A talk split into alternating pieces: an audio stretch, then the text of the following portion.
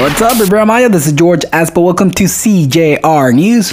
They arrest ex-spokesman of Roberto Borge. The ex-spokesman for the former governor of Quintana Roo, Roberto Borge, was arrested this day on a Cancun beach. January goes by without affecting the air connectivity of Chetumal. The airport registered 30,240 national and foreigner passengers during the first month.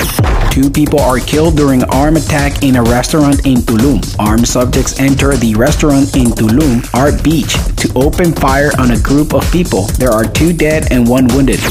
This municipality of Quintana Roo generated more garbage than average, and it's not Cancun. The 11 municipalities of Quintana Roo generated 49,882.66 more tons of solid waste than 2018.